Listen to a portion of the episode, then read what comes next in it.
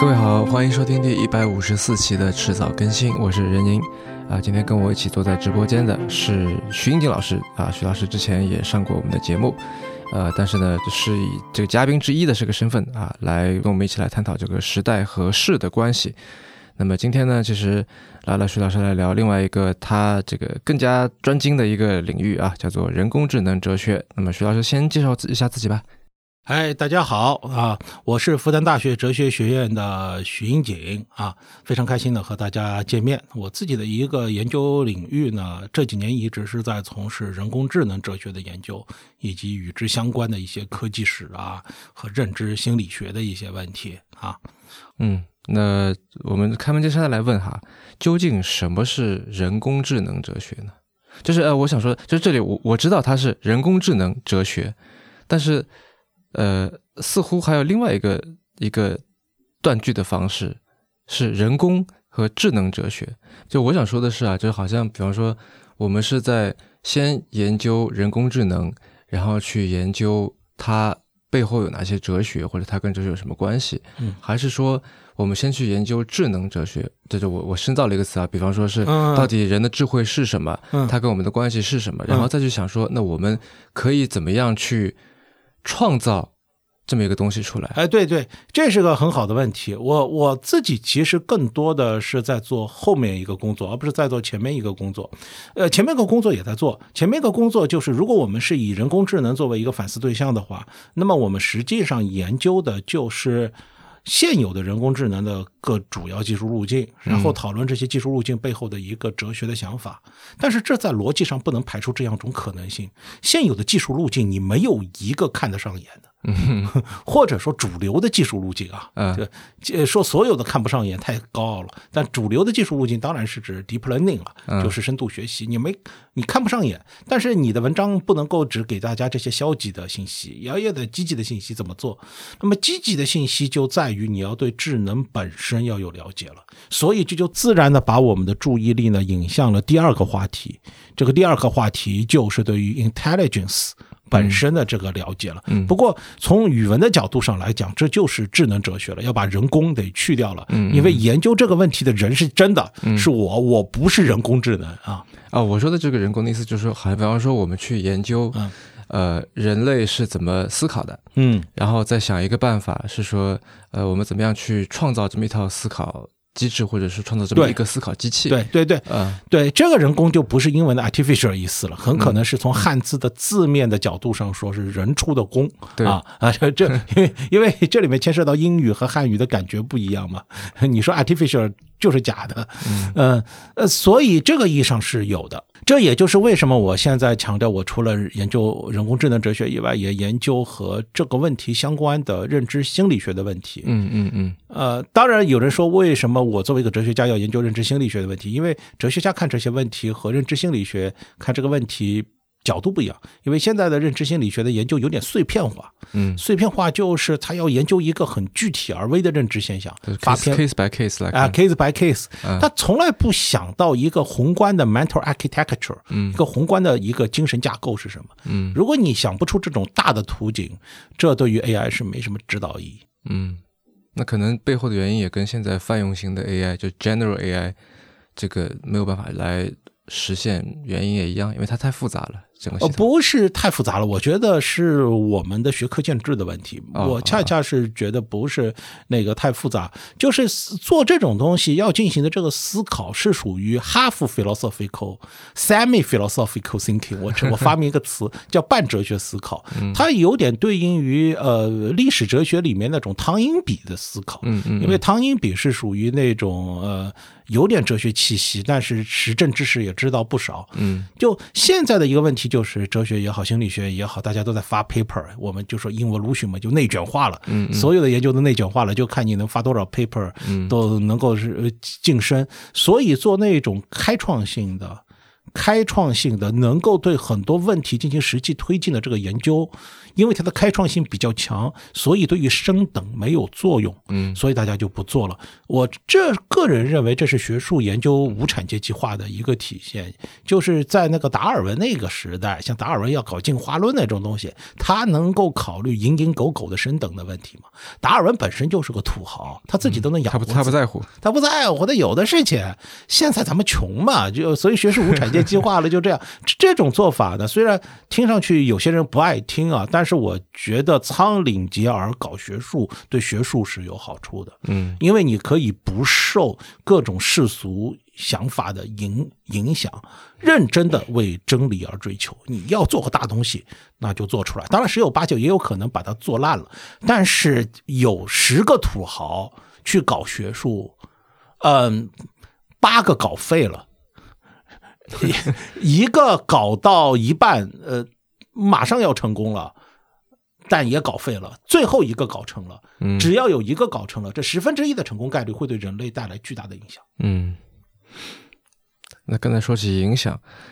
嗯，其实我很好奇啊，对于人工智能这整个产业来说，因为它其实听上去像是一个很新的词，但其实这个产业本身一点都不新了。嗯，呃，哲学做过什么样的贡献？呃，哲学做它过关系是什么？他做过很多很大的贡献，因哎为哲学在历史上做过的贡献，当然这个贡献有时候打引号的。嗯我觉得就是很多人工智能现在错误的想法，基本上也是从哲学的那个源头里面来出来的嘛。嗯嗯就比如举个例子，柏拉图有个重要的对话，这个对话叫《智者篇》。嗯在《智者篇》里面啊，他给出了一种逻辑的分析方法，就是你要定义一个事物啊，要使用一种方法叫两分法。什么叫两分法呢？你要定义智者啊，智者就是今天的律师嘛。那律师到底是怎么样的一个人呢？啊，反正他就要进行两分，我把人类分成两种，一种呢说话呢就是为了表达这个话自身的真理，另外一种呢是说话他不是为了表达这个话自身的真理，而就是为了通过说这个话赚钱。嗯嗯这就是律师的特点，就是他自己说的话，他自己都未必信。嗯嗯 然后呢，他就分成两类了。但这两类里面也有，你现在把呃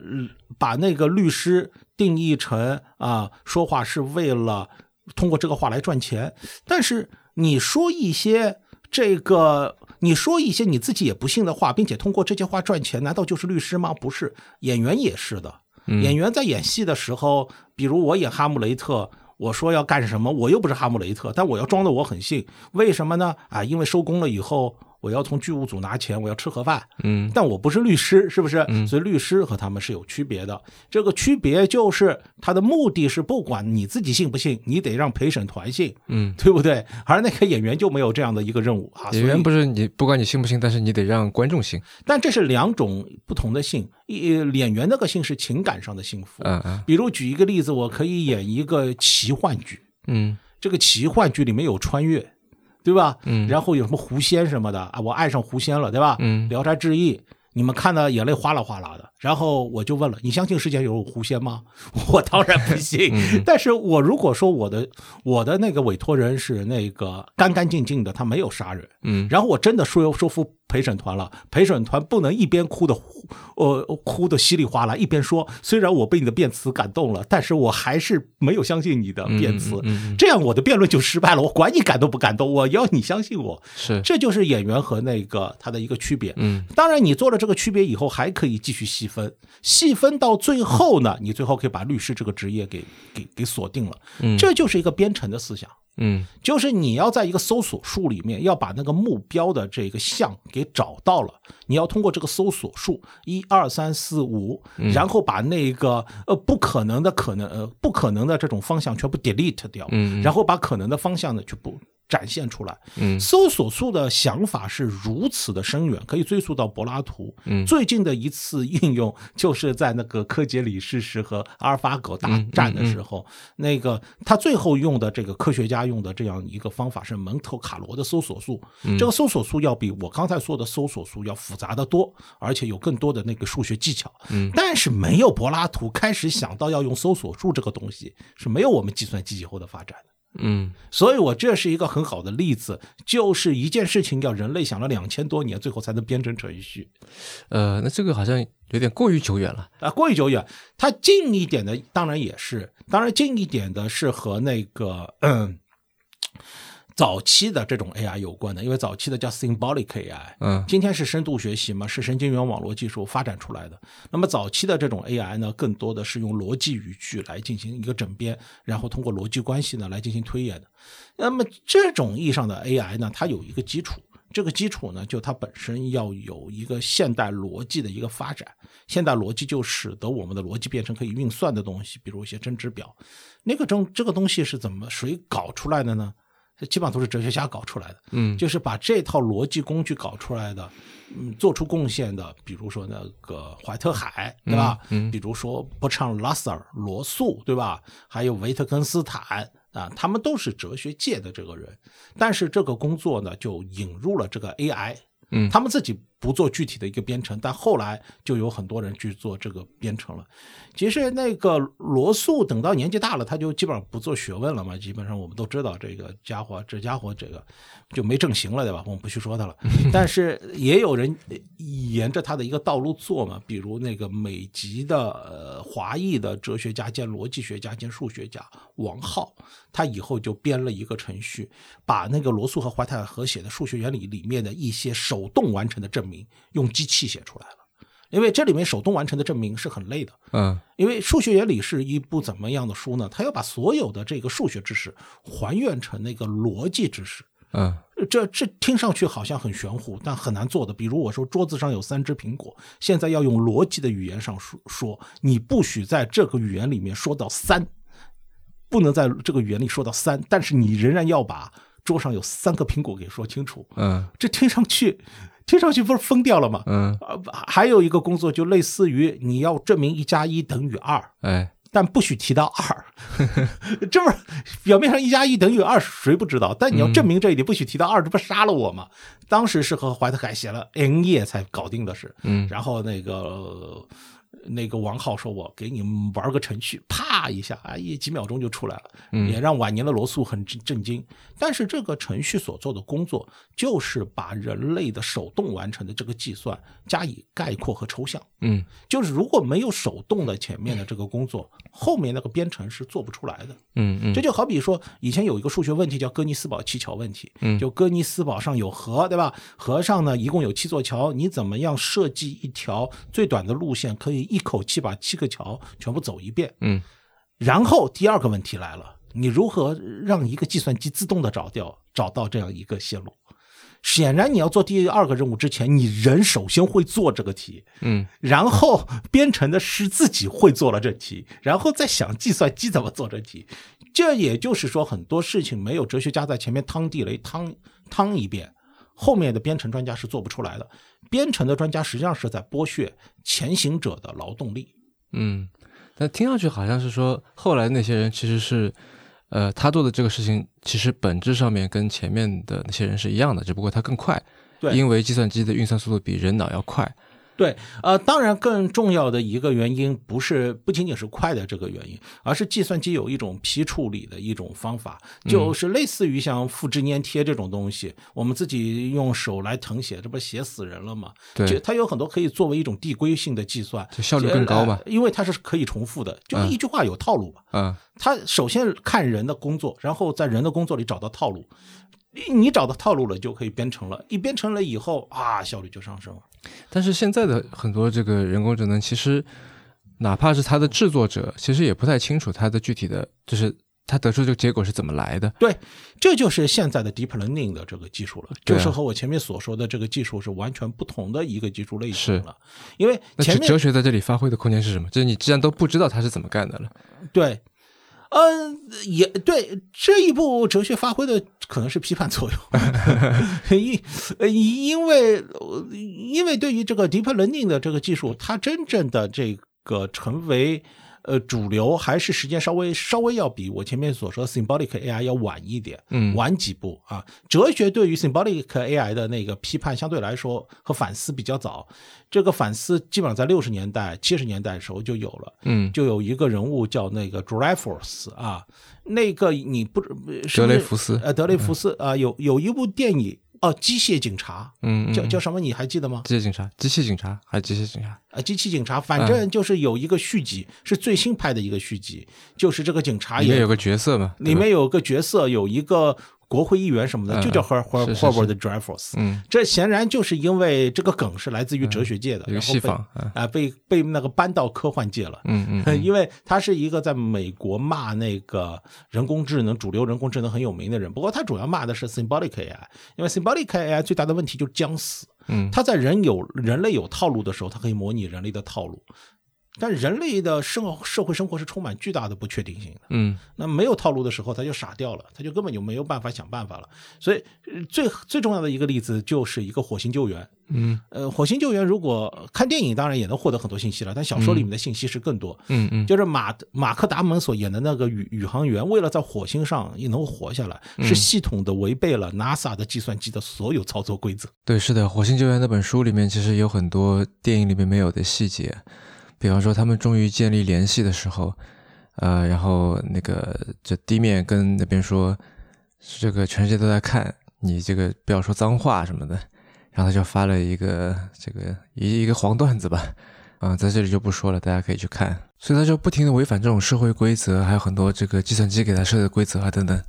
他一定要和电脑斗，和程序斗，他才能活下来，嗯否则他就死定了，对不对？就阿波罗十一号也是这样一个特点，因为阿波罗十一号是个真实故事嘛，就他们的十十一号遇到问题的时候，他们要利用十呃呃与这个返回舱里面既有的这种物料，迅速的能够解决一个能够让大家氧气呼吸下来的一个办法。这个方法是由 NASA 的专家在地面上迅速用人脑想出来，然后上传给他们的，因为他们人已经很累了，大脑已经没有能力想这么难的问题了。很显然，这和计算机有什么关系？这都是人脑想出来的，因为这种情况事先没有预料到嘛。所以这就是一个 Dreyfus 他的一个哲学所。嗯揭露出来的一个问题，就是那个 symbolic AI 没有办法处理这些人类生活中的各种偶然性。但是 deep learning 能够处理吗？我也也有一个很大的怀疑。我稍微稍微说一说，因为我不知道所有的听友是不是知道 deep learning 到底是怎么一回事。嗯稍微要说一说，有些可能知道。就 deep learning 是一个很忽悠人的一个字眼，把它翻成深度学习是更加忽悠人了。好，因为这个词会引起很多恐慌，很多人都觉得我家的娃每次都能只能很浅层的听懂老师的所说的东西，现在计算机能深度学习了。难道比我家的娃还聪明吗？就不要有这种想法。就深度学习不是这个意思，它在日文的那个材料里翻成深层学习，而不是度啊。嗯也许深层学习这个翻译更好。它到底是什么意思呢？它就是个神经元网络结构。有一层一层一层的啊，嗯，现在我们没有图，但脑子里可以脑补一下。大家看到那么多蜂巢嘛，蜂巢里面一格一格的，每一格就如果代表个神经元的话，它就是一叠，嗯一叠这样的一个蜂巢啊。其中最外面的和那个输入相关的叫输入层，嗯最最里面呃呃另外一头的就是最后要给出这个答案的嗯叫输出层，当中是中间层。所谓的那个深度学习，指的是当中的那个中间层的数量，如果是大于四层的，就是叫深度了，或者叫深层了。也就是说，当中的那个呃，它计算的架构更复杂一点，从四层到几十层都是有的啊，甚至有上百层。当然，是不是数量越多，弄到一千层性能就好了？这基本上是有疑问的啊。也许过了那个点儿了，呃，你再多就变成了无效投入了。嗯，但是显然你弄个三十层，肯定要比三层要厉害，这基本上是没什么问题的。嗯那么这样的一个系统，它归根结底的一个运作也是傻乎乎的。它怎么傻乎乎的呢？就是说，他们的每一个计算单元都是在前符号的意义上和层面上来处理这个信息的。就是如果有一个输入层有一个信息给他了，他咕溜咕溜转，他根本就不知道他转的这些信息是什么。嗯比如你可以看他这张刘德华的脸。然后他就把这些脸分解成很多像素，然后一层一层的来进行逐层的抽象，抽象到最高的时候，就有一些语义卷标了。啊，这是男性啊，这是亚洲男性啊，这大概几岁的男性啊，这可能是在人民库里面和谁匹配出来，啪就扔个人名。啊，你看认错了啊，是郭德纲。他很有可能是郭德纲，嗯但他也不知道郭德纲和刘德华什么有区别，嗯所以他需要什么呢？需要有一个反馈的算法，就是他要比照正确答案和那个错误答案，然后告诉他这不对，然后呢，他再调整他的一个学习方案。他调整学习方案的时候也是盲人摸象，就是把呃不同的计算单元之间的信息传播的权重进行这种自主的调整，调整到哪个方向对呢？他也不知道。这类似于什么呢？呃，类似于这个太上老君烧那个各种各样的仙丹，嗯他他就觉得好像应该这里得加一点，再减一点，然后就莫名其妙就烧出了一个仙丹，他也不知道这个过程是什么。这可能就应和了你刚才所说的，现在主流的人工智能就是编程者多多少少失去了对于自己编程的这个产品的全面控制。嗯他之所以能够做出这样一个仙丹，是因为我的师傅也是这么做的，往这个方向调点料是可以的。他并不是在化学知识的引导下来那个提炼仙丹的，所以现在像邱成桐这种先生，看不起人工智能，他说这里面没有一个清楚明白的、干干净净的数学说明，这话翻译成人话就是，哦，现代化学家看不明白这个太上老君你是怎么把仙丹炼出来的。嗯所以他认为这这就是瞎凑嘛。嗯但是他在商业上获得了一个巨大的成功，所以呢，就引发了资本界的好奇和新闻界的好奇，嗯就把很多势力弄中了。那么哲学家的一个任务呢，就是告请告诉大家，你们现在看到的是炼丹术，不是化学。在概念层面上，先要告告诉大家这件事。当然，我也不不否认炼丹术也能干点什么，对吧？就像呃，的确历史上放血疗法也曾经救活救活过一些人，我也不否认。但是这些东西的一个界限，它的一个效用的范围是什么？我要和大家说清楚。同时，这种技术的滥用可能会对我们的人生带来什么负面的影响？嗯我要给大家给揭示清楚，同时也要和大家揭示出另外一种可能性：人工智能未必就一定要按照 deep learning 的这个路数来发展，也不是说一定要回到以前的 symbolic AI，还有第三条道路、第四条道路。这就哲学家要干的事。现在我们现在碰到的一个问题是什么？现在讨论到 AI，嗯，哲学的声音是是是比较微弱的。嗯我们听到的都是这几种声音：乌托邦化大本、嗯智慧城市，哎呦，把未来说的美好的一塌糊涂。嗯就是各种各样的，他从来不不讨论类似的问题的。就比如我我最烦的就是有些人跟我说，智慧汽车啊，给我们驾驶出行带来什么什么好处。智慧汽车还没有做出来呢，已经开始思考，等到智慧汽车做出来了以后，把司机的工作解放以后，又可以让你在上班的途中通过手机的短视频赚赚什么钱？你这个好像考虑的远一点，已经把智慧汽车做出来。但是我就问了，哎，在很多城市里面都有复杂的交通状况，那么把复杂的交通状况，呃，而且你要知道，我们中国有很多城市，其实上海也有了，就是大家看红绿灯不是看的特别的认真啊，就是就是不是很在乎红绿灯，就这是个国民的状况。那么你智慧汽车在这种状态里面，你很难运作的。是他说我们要把马路拓宽。哦，拜托，马路拓宽你知道要多少钱吗？你造辆智慧汽车才多少钱？马路拓宽，你老城区、新城区都要拓宽吗？如果都要拓宽的话，有些老城区有历史风貌的。嗯你要知道，在上海，比如虹口区，对吧？嗯古建秘籍啊，就是属于近代以来的古建秘籍啊，对吧？古弄不好哪个别墅就乌达克先生造的，你为了为了你都就拓宽了，弄不好就是哪个革命遗址，你不能随便乱弄的，对不对？所所以他从来就不思考这个技术推行的一个宏观社会成本问题，就哲学要思考宏观问题啊，是不是？嗯嗯，你这这就是一种声音。对，除了宏观成本之外，其实它微观成本也有点难算的。呃，我前段时间去参加了这个滴滴滴在嘉定做的一个自动驾驶的一个体验，然后我就在问他们说，一个车从普通的车改成一个自动驾驶车要多少钱？他们说大概是百万级别的，然后我就说这靠拉专车什么时候才能拉回本啊？呃另外一种声音呢，就是他没有看到技术的其他可能性，就说到呃，信息技术肯定要消灭自己的隐私的，嗯但信息技术也可以反过来加强你的一个隐私嘛。嗯，这类似于那个电脑病毒和那个防病毒杀毒软件，总是一个矛和盾之间的一个关系嘛。呃，所以这两种声音，一种是技术的过分的乐观论，一种是过分的一种悲观论，嗯都需要哲学家站在一个更高的层面上来加以一个澄清。嗯嗯，我觉得这里可能有两点哈，就是关于呃哲学和人工智能，就是首先像你刚才说的，哲学是来思考基本概念的，嗯，就是我们把这个到底什么是什么，什么可以是什么，什么会分成哪几类，嗯，把这个给思思考清楚，嗯啊、作为一个基础放在那里，然后因为它是基础，所以呢，它就有第二个作用，它可以把不同的学科给串起来，嗯，因为在它这个基础上面，其实生生发出了很多的学科，对，呃，从可能偏这个学术派的到到应用的层面的各种各样的，所以就是呃，人工智能学是不是在这里可以作为一条横向的一条线，对做一个牵连？对，人工智能本身也可以提供这样一个牵连，是因为人工智能这门学科它的特点就是，你随便到市面上去买一本大的厚的这种人工智能的教材，你都会嗯发现好像人工智能教材里啥都有。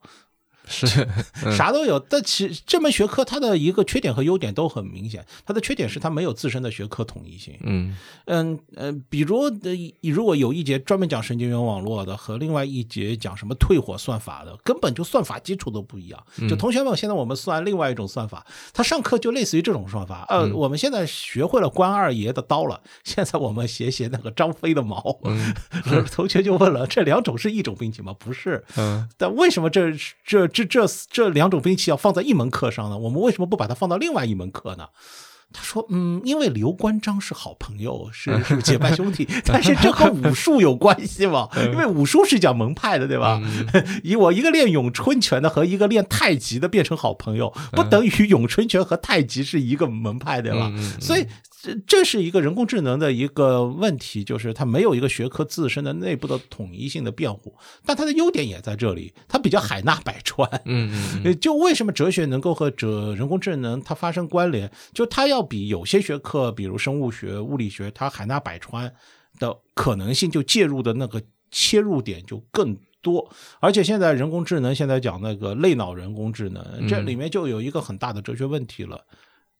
首先你讲的是什么脑？第二，你讲的是脑的什么层面？呃，因为我们知道，像很简单的一些生物，比如说蜜蜂、嗯苍蝇，它们也可以体现出比现在的最好的无人机更优秀的这种呃决策飞行，嗯和悬停能力，而且它的这种飞行控制能力是很惊人的。它在各种复杂的风向当中都能够维持自己的运作，而且续航能力相当棒。如果我们站在人工设计的一个立场上，实际上我们并没有彻彻底底的。把他们的，当然对于苍蝇的果蝇的大脑的一个神经图谱已经做出来了，但是还没有完全的映射到人工智能身上。所以，首先哲学家就要问一个问题了，好吧？我觉得从大脑出发不像一个坏主意，但你得向向向我说明为什么你现在对人脑更感兴趣。我觉得能把苍蝇啊，或者是蜻蜓什么搞出来，对无人机研制已经很大作用了。这两者之间的复杂程度不是一个等级的，对不对？这是第一个问题。第二问题，你就是要对一个确定的物种的大脑进行研究，它有不同的层面啊。因为大脑可以从不同的层面来进行研究。你如果真的要把大脑内部的一个神经元内部的故事、生物学故事给细化，仅仅讨论神经元之间的关系的话，那么神经元的数量就非常多，嗯啊，至少是十的十一次方。但是如果你要把一个神经元细胞内部的生化故事全部讲清楚的话，那个复杂程度又是几何层级的上升。嗯嗯而且你可以从局部的角度来讨论大脑，呃，完全就讨论两个神经元群之间如何结合运作的；也可以从宏观的角度来讨论大脑，来讨论啊，我们管理视觉的是大概在 V 四区啊，进行那一个所谓的决策是在前额叶，那是非常宏观的。这我都是类脑啊，嗯呃这两个路线图是完全不一样的。你到底是在战略的层面、战役的层面、战术的层面？来讨论这个问题，是在班组的战术，还是在集团军的层面上？这个差别是很大的。我就觉得你两个集团是是不行的，是不是？呃呃，两个这些层面都是不能替换的啊。那么，如果是更高层面的，很可能就更多的是一个宏观认知建模的问题了。也许大脑的这些细节也不是特别重要。呃，所有这些问题都是在一个缺乏哲学辩护的这种。立场上就匆忙的投入了很多钱。哦，我顺便说一句，就是明年我会出版一本新书，嗯呃，这本书是我的那个心智语言和机器以后的一本另外的书，嗯就叫《人工智能哲学实务讲》，是由北大出版社出版的。嗯嗯，在人工智能的这个哲学实务讲里面，就有一些章节来嘲笑现在的主流的研究计划，比如说欧洲的蓝脑计划。嗯我觉得蓝脑计划里面是背后是有很多哲学迷思的，很很大程度上就是因为这个计划看上去比较容易烧钱，是一个行政性的一些计划啊。刚才说到缺乏哲学辩护，这是一个什么概念？呃，就是你要做一件事情，呃，这就像一个宏观的概念论证嘛，嗯它类似于造一个飞机之前的一个极为宏观的一个概念论证，就是比如我有一个，我们知道飞机的翅膀，呃，一般是往后面的或者是平的，但也有一些飞机的翅膀可以往前的，前略叫叫前掠翼。对但是如果我是第一个提出前掠翼这个概念的人，我首先要在纸面上大致的进行流体力力学计算，对来，证明这这事儿搞得定。当然，我细节还没有给出来。如果这一步我都过不了关的话，那我就死定了。是那么人工智能呢？因为它不是成熟的学科，前面那个没有像流体力学这样的一个学科提供这样一个计算的一个模板和依据，但是哲学可以检查你各个要件之间的逻辑融贯性，嗯就是你要做的这个事情和另外的一个事情之间。我就不管哪个事情是对啊，但是这两件事情如果我发现有逻辑矛盾，那肯定你凑在一起做肯定失败的。啊我我是可以摆脱很多别的那些知识的。就比如举一个例子，我其实我如果我即使对类脑的一个计划就完全不懂，但是我看到了一个蓝脑计划，那是十年之前就在欧盟通过的一个计划嘛。嗯它的一个计划要对大脑的很多那个机构啊，当然是在细胞层面上的那种结构进行这种电子层面上的这种复刻。那我就问一个很简单的问题了。那你你你做出来这个计划项目要几年完成？他说十年，我基本上就觉得你是在骗人，因为十年是干不了这事的。嗯，因为我会问一个脑科学专家的这个进度，就是脑科学上说，十年以后你，你作为一个比如诺贝尔学奖的拿诺贝尔学奖的神经科学的权威，十年以后我们的神经科学和脑科学能进展到什么地步？他就会说，即使我们不眠不休的干，也只是比现在的进步跳这么三尺。嗯 十年其实很快就过去了。对然后有个人工智能专家说，我十年以后要把大脑复刻出来。嗯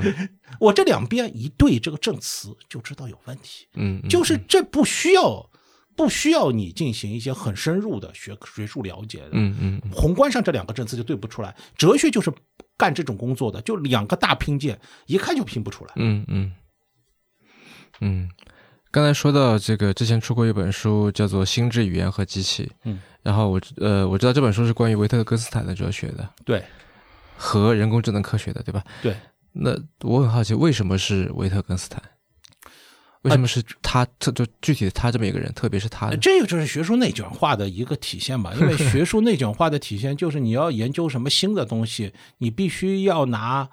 要证明你在这个方向上内卷了一段时间了，但问题是，如果这个东西是新的话，我怎么可能内卷呢？那因为内卷就意味着有很多人已经在这里干过了。是，如果它是一个纯新的，我怎么内卷呢？这又是个基本的逻辑矛盾了。嗯，但我的解决方案是什么呢？我以前是长期做维特根斯坦的，而且有啊证据。啊啊啊！然后我用维特根斯坦来做人工智能呢，就听上去呢，我内卷了一半了，所以可以在这种内卷化的学术体制下面能够。批准一个项目，因为我当时在申请这个项目的时候是很多很多年前，人工智能不是热词。嗯我当时出去说我是搞人工智能，大家都觉得我是骗子。嗯但包括理科的也是这样，就是行情变得是非常非常快啊。当然，这是个外在的理由了，就内在的这个理由，维特根斯坦的一个价值就在于维特根斯坦是很有趣的人，他的早期哲学和晚期哲学是两个不同的哲学体系。然后，当然有人说这两个体系还是有关联的，但是从教科书层面的意见来看，他晚期就攻击他的早期了啊，这完全像人格分裂一样。嗯这这基本上是哲学史上就比较罕见的啊，就就好比说那个柏拉图晚年突然变性，哲学变成亚里士多德了，但人还是同一个人，但是一般是两个人的事，他一个人身上就拼出来了。嗯那么它和 AI 之间都有一些关联，就是早期的那个维特根斯坦是一个逻辑主义者，他还是相信逻辑能够把这个世界中的能够说清楚的部分说清楚，都说清楚了。当然，有些是像美学价值的东西说不清楚，但是呃，桌上有几个苹果啊，这这种事情，他认为逻辑是能够搞定的，嗯，所以他要搞出一个严密的一种语言来对应它，嗯。那么这种想法非常适合早期人工智能哲学家的一个口味，就有一些哲学家，呃，有一些人工智能专家，比如像 John McCarthy 啊，比如说 Herbert Simon 啊，多多少少都有这种想法，就是要用一种非常严整的逻辑语言对世界中的所有的事物进行标记，然后通过建立在这个标记上的一个符号系统，把它算到计算机里面，计算机就可以知道世界中发生什么了。嗯，维特根斯坦晚年就根本不信这一套了，他觉得太扯淡了。就是世界上有很多事情，你怎么区分它，完全是取决于你的各种各样的一个要求的。比如我自己前不久上课就和同学们说了，呃，桌子上有三只苹果，这话很简单吧？那么这句话实际上可能有不同的语义，一种语义是这三只苹果都放在桌子上，而且这三只苹果离得很远；另外一种呢，这三只苹果都处在。桌子上，但他们是叠罗汉的叠在一起，但是也能说他们在桌子上。另外一种呢是三只苹果凑得很近，等等等等。就是实际上，当我说呃桌子上有三只苹果的时候，我并没有具体的规定这三只苹果之间的关系以及他们在桌子的各自什么位置，因为我们的语言的分辨率不需要那么高。嗯，但是如果一个呃警察进入一个杀人现场。那么这些信息，警察可能是要关注的，嗯，因为某一个苹果它的位移都有可能是一个破案线索。苹果下面是什么？有有谁动过这些东西了？等等，在这种要求下面，这种要求就变了。所以你要知道，如果我们愿意对这个世界进行这种刻画的细分啊，分辨率提高，这是限度上是没有穷尽的。我可以无穷的那一个精细化下去。嗯，但是很多城市后我们不需要。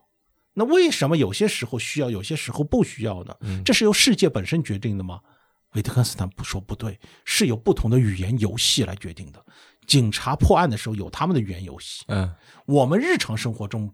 就有一种更粗的语言游戏，就像你做的一个尺子的精度，给航空航天用的和做一个家具的就不一样，因为不同的语言游戏它自身的要求不一样，而不同使用场景啊，使用场景不一样，而这个东西不取不取决于。世界取决于人类社会，嗯，内部内嵌到人类社会的各种隐蔽的约定，嗯嗯，而这些隐蔽的约定是能够使得我们的人类社会得以运作的一个根本的一个前提。这是维特根斯坦的一个想法。如果这个想法要进入到人工智能里面，人工智能的要求就高了。嗯，就你要让一个机器人和我们一起运作，它要理解人类自然语言，它就要理解我们人类社会当中的这些隐蔽的约定。嗯，比如桌子有三只苹果，如果我仅仅是让你到桌子上拿三只苹果削一个给我吃，然后记他就反复的在纠结，为什么一只苹果在一只苹果的左边呢？嗯，你纠结这个干嘛？现在有三只苹果吗？有啊，你拿一只给我吃。嗯，他现在启动的如果是福尔摩斯、华生医生那种思路，你完蛋了，因为他不知道现在不需要这么高的分辨率，不需要你思考这么怪的问题，是不是？呃，人都能完成这样的一种自动场景的一种缺换，嗯，但是现在的这样的一个人工智能，无论是 symbolic AI 和 deep learning，都是处理不了这个事情，嗯，这就使得机器人和未来的我们的这种寻同运作、协同运作就制造了很多障碍嗯，那刚才我们拉回来一点啊，首先，人工智能哲学是不是基于人工智能的发展的，或者说人工智能的这个发展是不是很大程度上影响了人工智能哲学的一个一个学术研究？第二呢，刚才说了，人工智能其实它是一个很大的一个篮子，暴露这个海纳百川，包罗万象，有很多东西。那人工智能哲学它目前有哪些主要的流派吗？呃，从英文文献的角度上来看的话，人工智能哲学的这个发展基本上是和人工智能发展的这个流派有比较密切的关联。比如像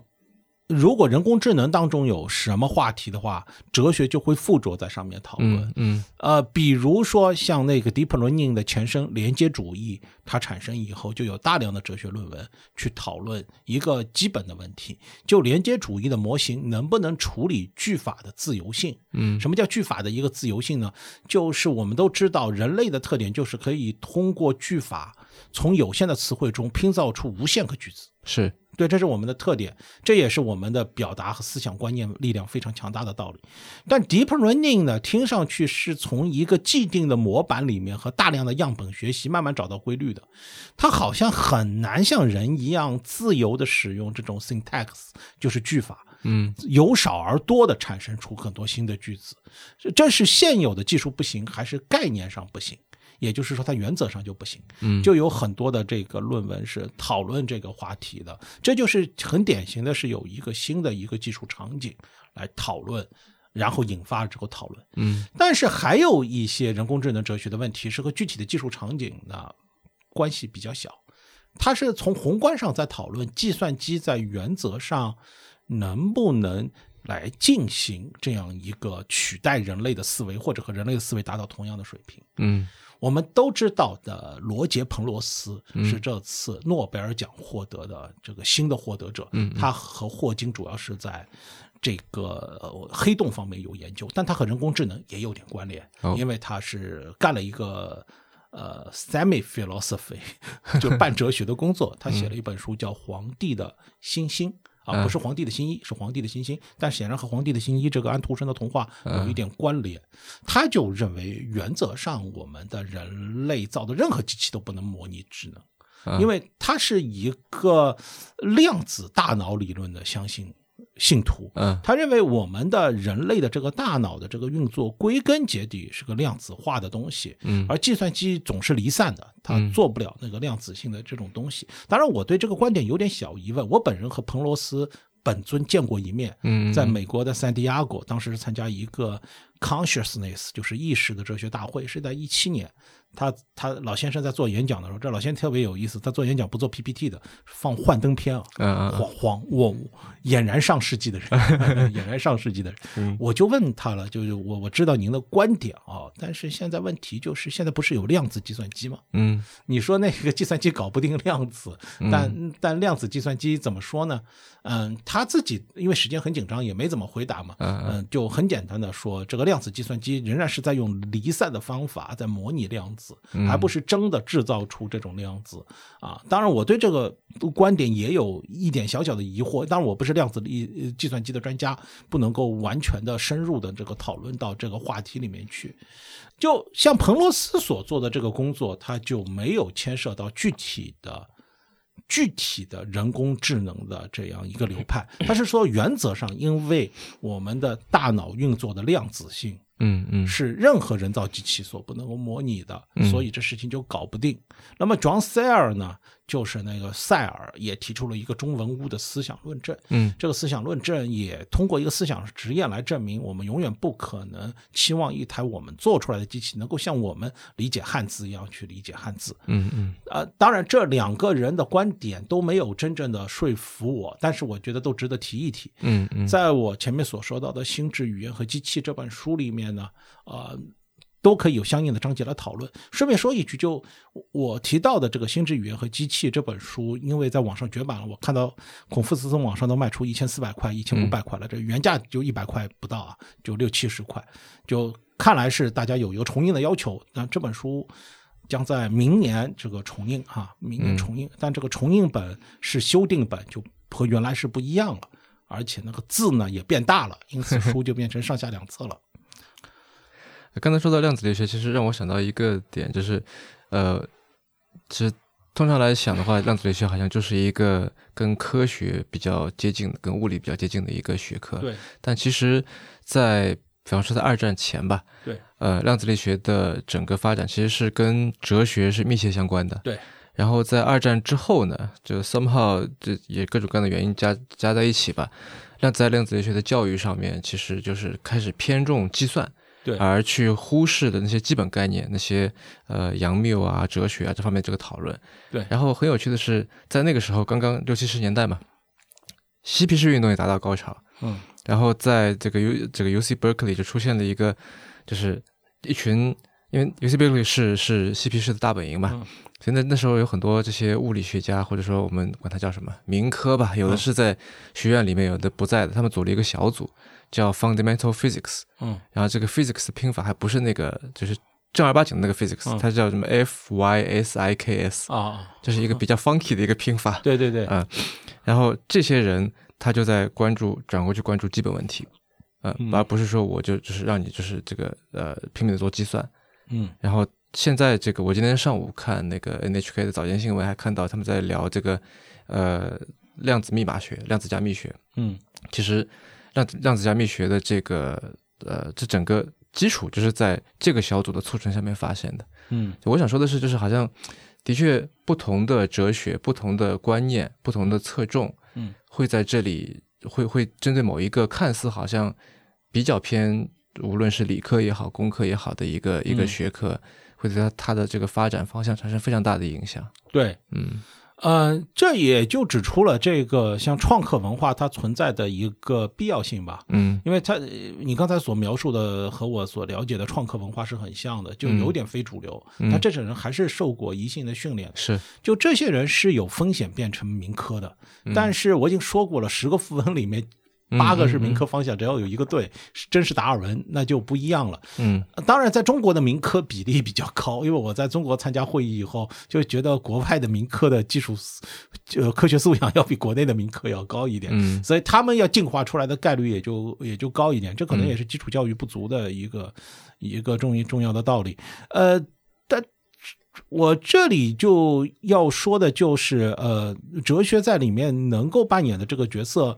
呃，可能并没有像大家所设想的那么高。嗯，这是因为很不幸，现在内卷化已经进入各个学科了。哲学是一门，也是一门被严重内卷化的学科。嗯就你不能够指望就是主流的被内卷化的哲学能够解决这个问题。内卷化的哲内卷化的原因是因为可探讨的话题太少了吗？不够吗？还是做的人太多？呃不是，是对于那个同行认可这件事情的关注度超过了对于真理本身的追求。啊，是这个意思。而同行本身是从怎么说呢？就类似于一个战争史上的书。我我任何一个国家的能够升到的将军，都是打赢上一场战争的将军，所以他们会固定上一场战争的模式，所以他们就不能够适应一种新的这种思维了，新的思维。同样的这个道理，内卷化往往是他们上个时代它固定成什么了，它就是什么了。你除非要有很大的力量来撬动它，否否则就不行。呃，所以呢，一个基本的一个问题就是，现在主流的哲学训练里面的科学素养是不足的。嗯他们对于科学的文本的一个了解，经验科学知识的一个了解，对于那个新的，比如科学进展的一个关注度。都是不足的。虽然我个人认为，因为时间有限，你不可能精通一门自然科学，但你如果想专心来做的话，比如多看一些那个 BBC 的那些科教片啊，多看一些像环球科学这样的一些杂志，获得一些信息啊，或者在那个手机上 APP 下面，或者是微信公众号里面，多关注一些和自然科学有关的这些公众号啊。呃，或者就干脆买很多书来看看。比如举个例子，你对认知心理学没有专门的学过，网上的教科书多如牛毛，嗯你就每天坚持看一个小时，这本书看看，那本书看看，你积累一年就不是无暇阿蒙了。嗯就是大家没这个意识。其实这些学习的渠道都存在，他他都没有这种意识，所以这就会造造成了这种跨学科研究的这样的一个一个障碍。而且更多的人文学科的工作者是更急于的在讨论一个科学技术它进入社会运用以后，怎么从伦理和法规上去限制它。这种讨论方式会让理工科的人感到讨厌，嗯因为你根本就不知道我们在研究什么。嗯 就像早期马车要被汽车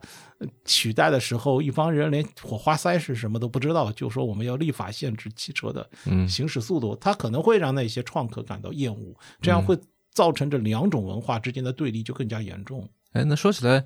就是不同的哲学认知在这呃在开发者心里面和在用户心里面不同的哲学认知会，你觉得会怎么样影响人工智能未来的发展，以及说它在我们未来生活当中的角色呢？呃，这当然有不同层面的哲学，因为哲学有不同的层面，一个是像形而上学、认识论这种比较硬的，另外一种比较软的哲学是伦理学。我认为这些哲学都会影响你开发者和运用者的那种观点。嗯比如一个开发者和呃应用者，他比他的哲学比较直男嘛。嗯直男的一个特点就是维特根斯坦早期的哲学，就认为有一种清楚明白的数理语言能够把世界中的事情都说清楚，嗯而且这种语言是唯一的，真相只有一个，就是你没找到。嗯就是这种直男的那种观点，所以他开发出的那个系统很可能也带有这种直男的这种特点，嗯。就是很粗笨，就是用户呢就得适应它，你不能你不是反过来适应。我觉得以前就在苏联时代，对于苏联的工业制品的一个基本的印象就比较直男，嗯，就它不太好用，对而且用坏了也是你的事儿，不是嗯他的事儿。反正老子就这么设计了，就不是不不是这么考虑的。反正你得按照产品自身的逻辑去运作嘛，而不是反过来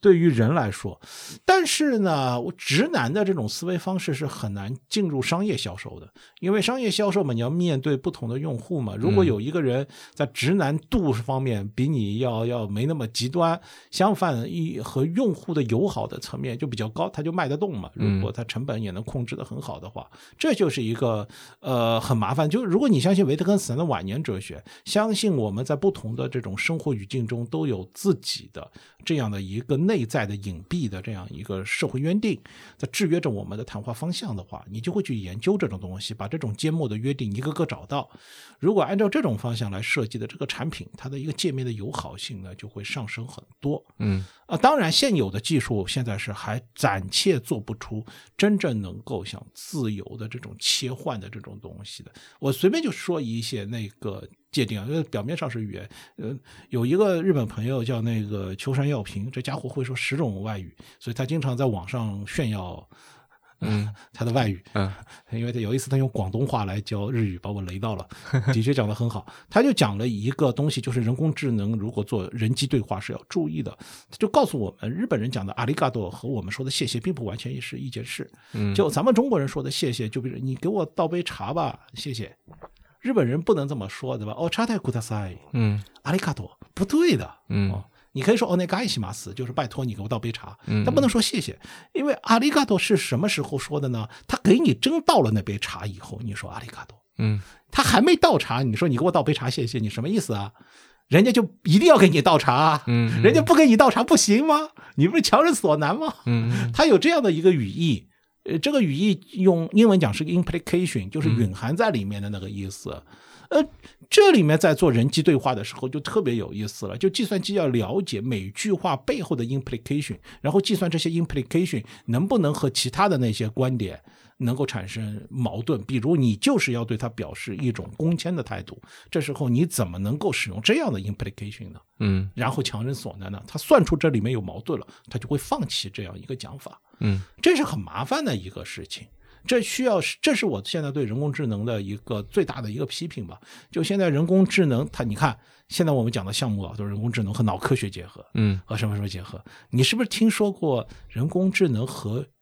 语义学结合，和语用学结合，和方言研究结合？就很少，不是说没有，不是会涉及到这个这个翻译的问题吗？就翻译软件里面大量的在用这个东西。现在的翻译软件大量的是用网络上的神经元网络的这种端对端的这个翻译，对，这种端对端的翻译实际上并不完全是建立在语言学的知识上。啊，早期有一个语料库的设计，但随着时间的这种推移，往往就是网上它现有的是什么，它就什么了。这样一做的话，会有很多的问题。这个很多的问题就是每种语言它特有的这样的一个小的细节，它会丢掉。嗯你也不知道该翻译成什么东西，就是有在语言里面要加的。比如我举一个例子，呃，翻译机器它不知道什么时候该加该减。呃日本人有个特点，你就比如有个机器要翻译日剧里的对话，嗯日本人有个特点，就爸爸妈妈，呃，这个词，他们有时候就是孩子诞生以后，在孩子面前，夫妻是互称爸爸妈妈就，跟着孩子叫嘛。跟着孩子叫。嗯翻成中文，你得翻成孩子他爸，嗯孩子他妈。嗯中文其实这样说稍微更自然一点。然因为老公对老对着老婆喊妈妈有点怪，是一个孩说孩子他妈就好像更像中文的里面的一种讲法，嗯所以孩子他妈得加上去。你这个加和减之间啊，它的一个一个区别是需要你对于这个语境进行二度挖掘的，是并不是对词和词之间啊，因为日文的爸爸妈妈和我们的发音是差不多的啊，爸爸妈妈就对上去了，不是那么简单的。嗯嗯所所以现在的一个人工智能，如果仅仅是做一个像深度学习这样，深度学习从数学上讲就是 mapping 了，在 input 和 out output 之间，它要建立一个很好的映射关系。对但它不是思考啊，人生的很多问题没有像数学上的 mapping 那么简单，要比它复杂的多，所以你就做不出很高质量的这样的一个智能的产品。我对这件事的一个忧虑就是，如果全体老百姓、全世界各国人民都高度依赖这种机器翻译的是产品的话，会降低各国人民使用自己母语的水平。嗯有这个可能的，因为它会造成一个恶性循环。然后你自己说错了，他你还强词有理。你看我这个谷歌翻译也这么说的，嗯嗯 然后你说的话又强化了它了，因为谷歌翻译的话又是从你的那种错误的讲法里面来了，然后它会继续的下降。这个问题是我因为我们知道在东方语言里面有很多特点，像量词一一把刷子一把枪，对对因为这种东西现在正在退化，日语里面也在退化，嗯而且实际上日本的敬语系统只是在职场里面说的。学校里面说的也不是很多，但是现在年轻人的敬语的水平、使用水平也也正在退化，嗯而且敬语也不会在网络里面大量出现。为什么呢？敬语系统是日本人比较特殊的，因为日本的敬语系统很复杂嘛，嗯它没有办法在机器翻译中翻译成其他的语言。因为敬语系统是基基于语境的嘛，基于说话的说话者和听这个话的人，他们两个之间的这个相对关系的。对，一它是要基于语境的，第二，主流语言英语里面没有敬语系统。嗯。如果你作为主主流语言作为一个校准器的话，有敬语系统的语言是不合算的，嗯，它会慢慢的会消失掉，是。因为主流语言里面没有。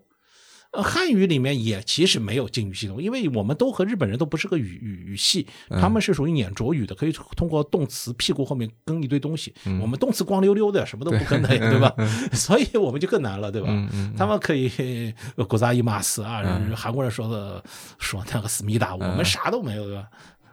我们是用不同的词来表现嘛。对对，我们是孤立语嘛。对，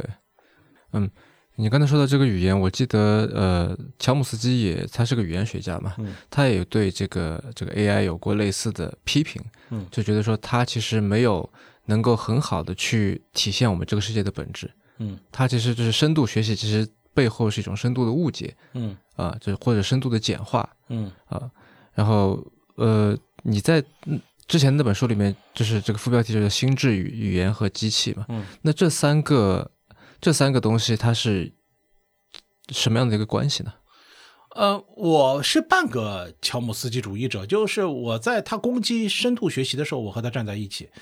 当他阐述自己理论的时候，有我又不和他站在一起了。这类似于这个，我愿意我作为东吴在面对曹操的时候和你刘备结盟，嗯，但是我们要讨论到荆州问题的时候，我没法和你结吻，因因为因为这听上去啊，这个标题有点乔姆斯基的一个意思，就是心智产生语言，语言产生对机器。啊、这就是我就一半的地方，就是心智是语言的根本。哎这一个是为了对抗曹操这样的进犯者的时候，我会说的。啊但是心智本身是什么？这就是我的荆州问题了。嗯嗯嗯他的那个心智本身是一个什么呢？他认为是一个呃非常非常深层的一个句法。我们表面上的所有的这种语言呢，都是这种深层的这种句法的某种体现。呃，就好像有一个巨大的一个开关，这个巨大的开关上面有很多水龙头，有些语言里面关了六个，有个语言里面开了四个，嗯，但是整个隐藏的结构呢是一样的。嗯我认为从科学上讲，它做出了一个超级复杂的基本假设。呃，在哲学上这是很冒风险的，很冒风险的，就是他的假假设是说我们都是人类，所以我们 DNA 是差不多的，有一个东西是共性的，这个东西造成我们是可以，就是我们的语言。呃，这个论证里面有一个跳跃。嗯呃，就是说你我前面我都赞同，比如我们都可以彼此学习自己的语言。你看日本人讲“果子阿伊马斯”，韩国人讲“思密达”，我们去日本和韩国花点钱学外语，我们也学会了，他们反过来学，我们也学会了，尽管对吧？这都没问题，这是都是毫无问题的事情，就说明的确我们的心智上是可以沟通的。嗯但是对于这件事情该怎么解释，他马上就跳到了他的深层句法的解释上了。我认为深层句法也许能解释刚才的现象，但为什么我一定要采用深层句法这个解释呢？嗯，为什么就没有他的一个呃其他的一个别的一种解释呢？这是我和他的一个分歧很大，因为我觉得这个解释有种种让我不爽的地方，就是首先它太复杂。嗯他假设每个人心目中都有这样一种非常复杂的这样的一种句法结构，嗯只不过这个句法结构现在没有显示出来。我自己更倾向于的一个讲法是，我们具备了学习某种句法结构的能力，嗯而不是具备了句法结构。这两句话意思是不一样的。嗯嗯嗯呃，这两者之间的区别就在于，我显然是不会开战斗机的。嗯也许我想我也不具备开战斗机的能力，但是我相信我肯定具备在战斗机的模拟室里面开战斗机的能力。嗯哼，因为真的战斗机我估计要晕，就是假的模拟室的能力我估计是有的。嗯但是但是你不能够说这样的一个知识作为一种某种继承的形态藏在我心里面，只是没被唤醒，然后是被唤醒了。嗯不是的，它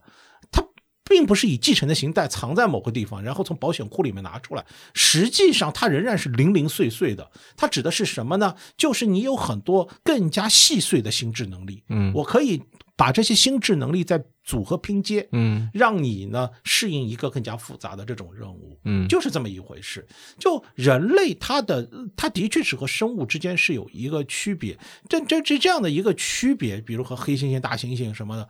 那都有区别。但它这个区别的关呃关键点是在于我们人类的这个大脑的复杂程度，使得我们能够对很多的这样的一个句法的物理次序进行记忆。而不消耗更多的内存，而不是因为我们有句法能力。这句话我来解释一下，嗯就是和大猩猩，我们教大猩猩语言的时候，呃，我你可以给它，它的也能学会几百个词儿，狗能都能学会一百个词它都没问题。它和人类差在哪里呢？它没有句法的关联。嗯这个句法的关联就是我要吃香蕉，香蕉要吃我，香蕉我吃药。嗯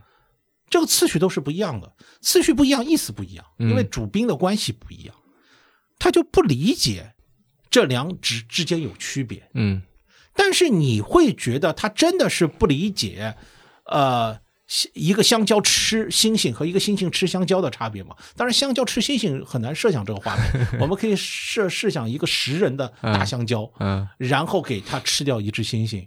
如果给他放一个这样的一个动画的话，他肯定会吓一跳，嗯因嗯为从来没见过。如果放另外一只动画，就猩猩吃香蕉，我相信他的大脑的这种回应的水平是正常的。嗯他看到香蕉吃，他肯定会惊讶。他当然分得清楚这两件事情，但是为什么说话他就分不清楚了呢？嗯这是因为如果你要说话要分清楚，你大脑有要有更多的余量，嗯，来记录各个语词出现的前后次序。对，然后再把这个次序和你看到的事物再对应起来。这件事情有可能超出超过了它的芯片啊，它的那个内存啊，嗯嗯嗯它的一个能力了，而人类恰好过了这个卡夫丁峡口，嗯能够存储这个信息了。实际上是一些很细微的事情，类似于我们和尼安德特人相比，咱们尼安比尼安德特人，咱们是智人啊，Homo 嗯 sapiens，他们是尼安德特人，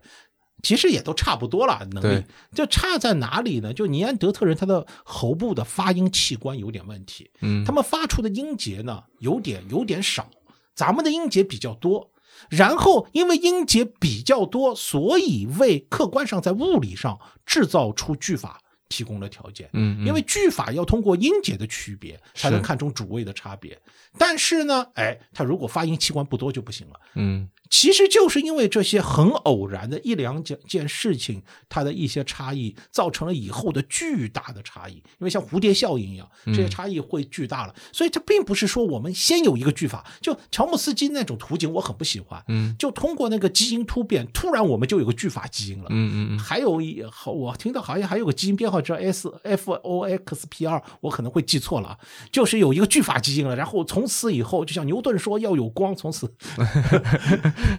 我觉得不是这样的。嗯基因突变有可能导致的是一个很小的变化，就发音器官的变化，或者你发音很器官，然后由这件事情造成滚雪球的利好，一步一步推进，这才是一个我比较喜喜欢的套路，这就是个哲学家要做的工作了。哲学家要把你的故事和别的故事之间进行匹配。嗯我们现在已经知道的故事是达尔文的故事。嗯达尔文的故事的一个基本要点是什么？进化是渐变的，是一个复杂的东西不可能一下子变出来的。句法是多复杂的东西啊，嗯肯定是一点点变出来的。然后现在现在那个。呃，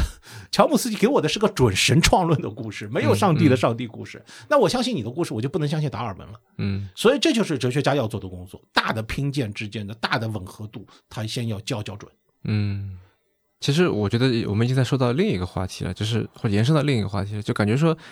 研究人工智能哲学是可以帮助我们更了解我们人类自身的一定程度上可以，啊但但是现有的深度学习是反制。啊就现有的深度学习，它是一种对 input 和 output 之间进行一种粗暴的映射，嗯从来不思考你怎么样具体的怎么样来思进行这种翻译的这种心理活动。啊但是就是也没有人说它就是人工智能的终点嘛，啊，对对对，对吧？就是但但是我所希望中的这种健康的人工智能是应该能够起到这个作用。最早的人工智能的发展也是有这样一个理论动机，因为最早的人工智能和最早的认知科学就是一拨人在搞，嗯。一拨人在搞。对，就是呃，我我自己还没有小孩啊，但是我我听我有我有小孩的朋友说，就是养育一个小孩能让你就是重新再出生一次，嗯就让你用他的你已经忘掉的，刚才我们在聊，就是三岁之前可能就没有没有记忆，对吧？嗯就是你那那些那些你刚刚跟这个世界打交道的那时候的记忆已经没有了，但是你可以用这个孩子的眼睛再来看一遍，嗯呃，我就感觉好像发展人工智能，就整个来说啊，无论是哲学还是实实际的这个层面，有一种好像让我们整个人类的智能再诞生一遍，我们回去去看说，哎、我们到底是怎么思考的？对，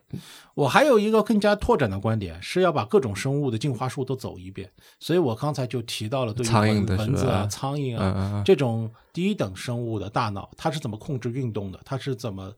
说？他们做决策稍微有点过分，但嗯我们可以打个做引号 decision making 嘛，对对对打上个引号的，因为他自己。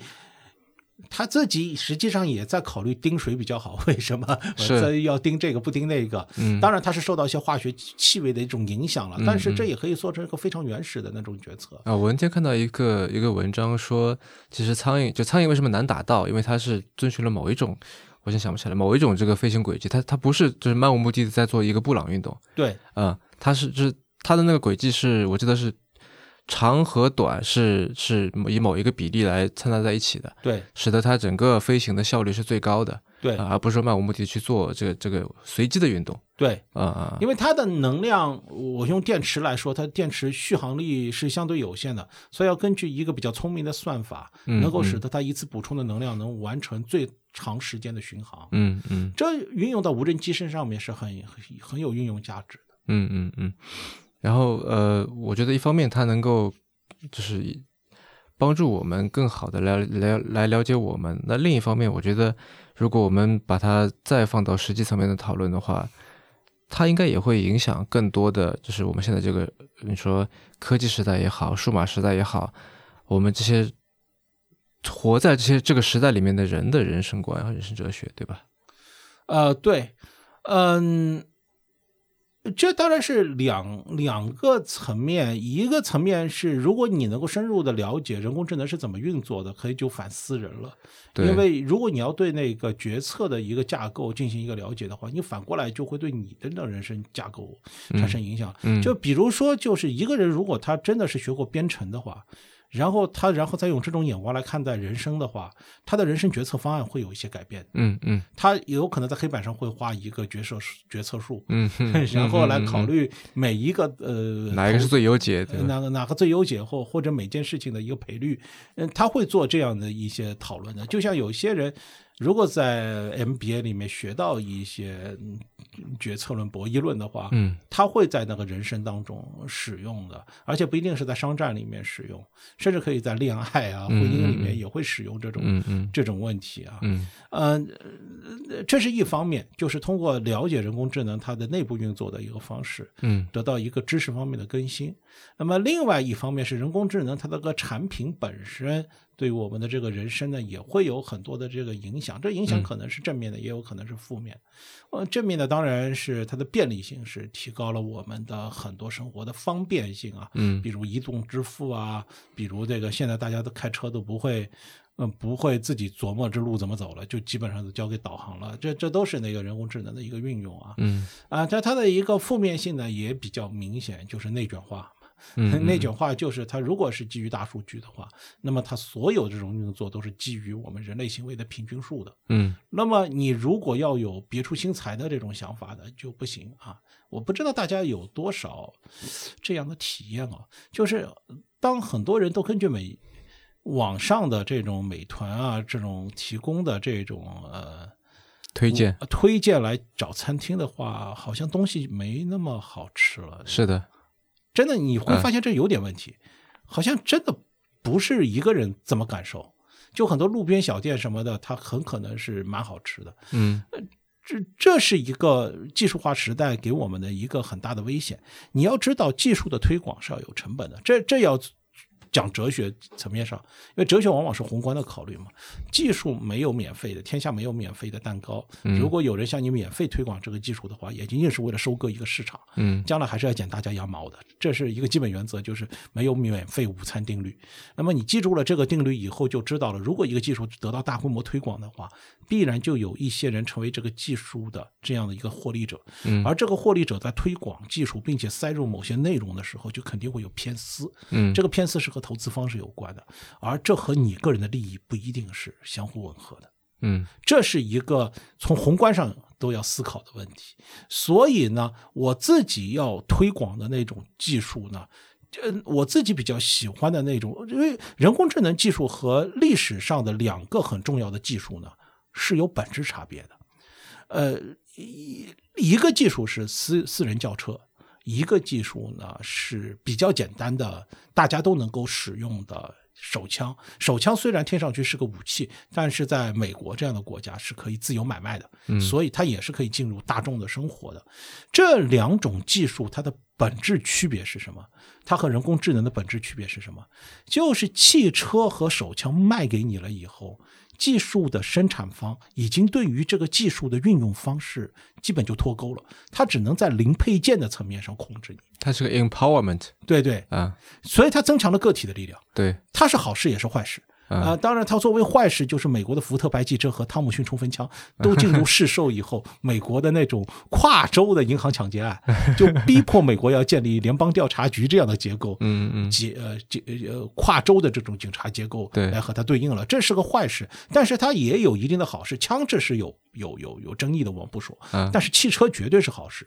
因为它可以在很短的时间内解决美国这样一个广面广袤的国土里面普通人的出行问题。对，这对每个人的一个出行的一个便利，当然是一件大好事。嗯所以它增加了人类的自由，增加人类的这个自由。嗯那呃，飞机呢，听上去呢，它的自由度是介于两者之中，因为很少有人私人飞机，你必须要坐航空的飞机，对航空的飞机必须它开航线你才有，它不开航线呢就没有。但是呢，它也不会对那个。个体的自由构成太大的威胁，实际上还是总体上是增加你的自由了。你现在去北京又有高铁又有那个飞机，你就觉得你很自由。去去北京不是一件很可怕的事。你如果在清末去自从上海去自北京，吓死人的事，那不能想。还有，那么现在人工智能的技术是不一样，你现在很多 A P P 啊，全部那个下载了，然后说愿不愿意把你的手机里面的电话号码呀、照片啊什么什么都都交给 A P P 啊？我说不愿意，然后下载失败，嗯，你必须要 全部说 yes，它才能上载。对，呃我你你你买一辆汽车，你需要把这么多你的信息全部上载吗？就至少传统的汽车不行。现在如果呢是和那个地呃人工智能产品捆绑的汽车，这是另外一回事了。但显然是不需要的，它它会变成你。它从一个个体自由的增加器，就会变成一个个体自由的一个缩卷的机器了。嗯，这是个很大的问题。当然，我并不，我并不觉得人人类的个体的自由伸张就一定是好事，缩减就一定是坏事，因为增加也有增加的坏处，比如枪支和那个汽车的结合可能会为犯罪分子提供便利。呃，同样，如果大家的账户信息都向国家敞开的话，警察如果要去抓那些。网络上的骗子啊，骗钱的也许会便利一点，这也是毋庸那个质疑的。呃，但是现在的一个问题就是，因为这些技术层面的一个背后的道道，我们普通老百姓不知道，所以我们不知道我们的信息是转给谁了，被用到什么方向上去了，我们没法追踪。是。这是件很麻烦的事情。如果一件事情真的很清楚啊，我我我理想中的社会就是，警察是可以看你的隐私的，嗯，警察要抓人是可以看这个隐私的，但是警察看你隐私和冲到你家里一样，要有逮捕令，也就是说要开一张隐私搜查证，嗯嗯，而这个隐私抽查证一定要给出你涉嫌犯罪的确切证据，嗯，他不能够随意弄。但是你要知道，你警察要物理的冲到你房间里，你是知道的。嗯，警察如果是在完全虚拟世界里面进入你的这种虚拟的隐私，你是不知道的。是，所以他会懒得干这种事。嗯，所以他这样看了你的事情了，你仍然都不知道。对，当然我的观点，我也是反对无政府主义的。我认为警察是有权对涉嫌犯罪的人进行弄的，但你不能无涉嫌犯罪本身要有门槛的，对不对？对，啊。不是说任何人都涉嫌犯罪了，嗯嗯，所以这是一个非常麻烦的问题，就是虚拟世界里面，因为它失去了物理的空间的一个限制，人和人之间的一个做事情的界限感就没了。因为界限这个词本身是和空间有关的，但在物理世界里面，空间可以随便被设定，我可以随便设计一个 A P P 的界面是怎么样，嗯，这样一来，权力和技术就可以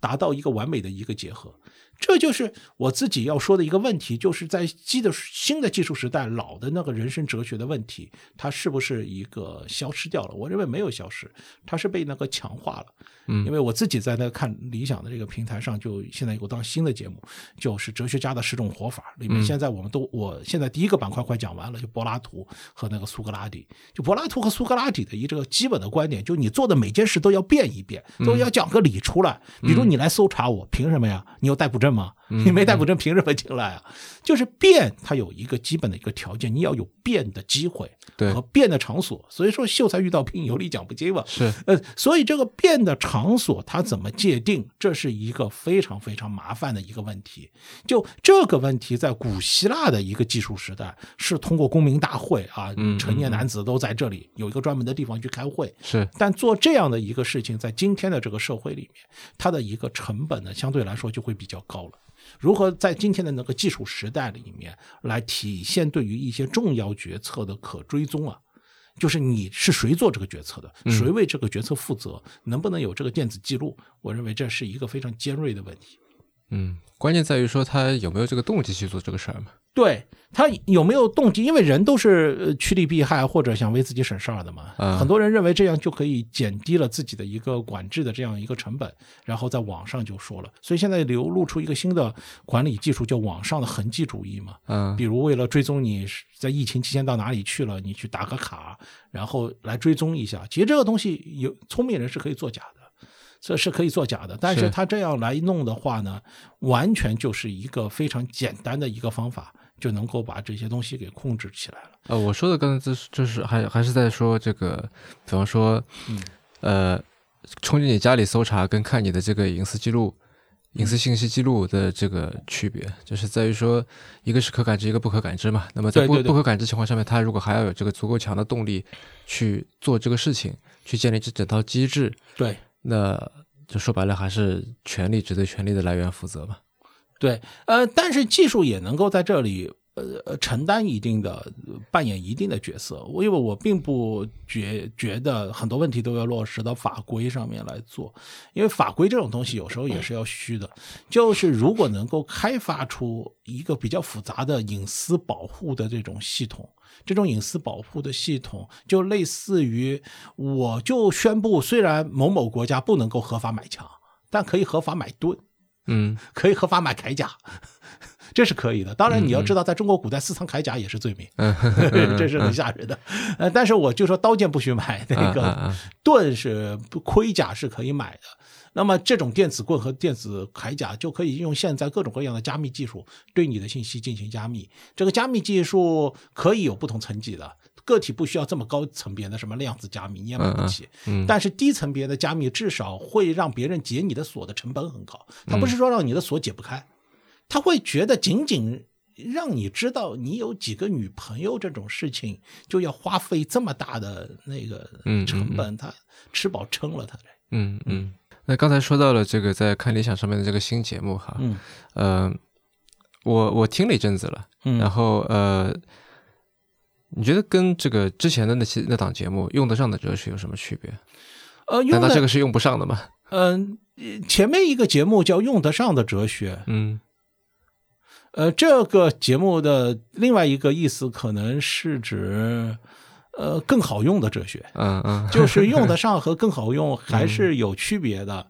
就是用得上的哲学，它基本上考虑的是一个按照现有的学院学学术的这样一个分科，比如他讲，首先讲逻辑学，嗯然后讲形上学啊、知识论呐、等等。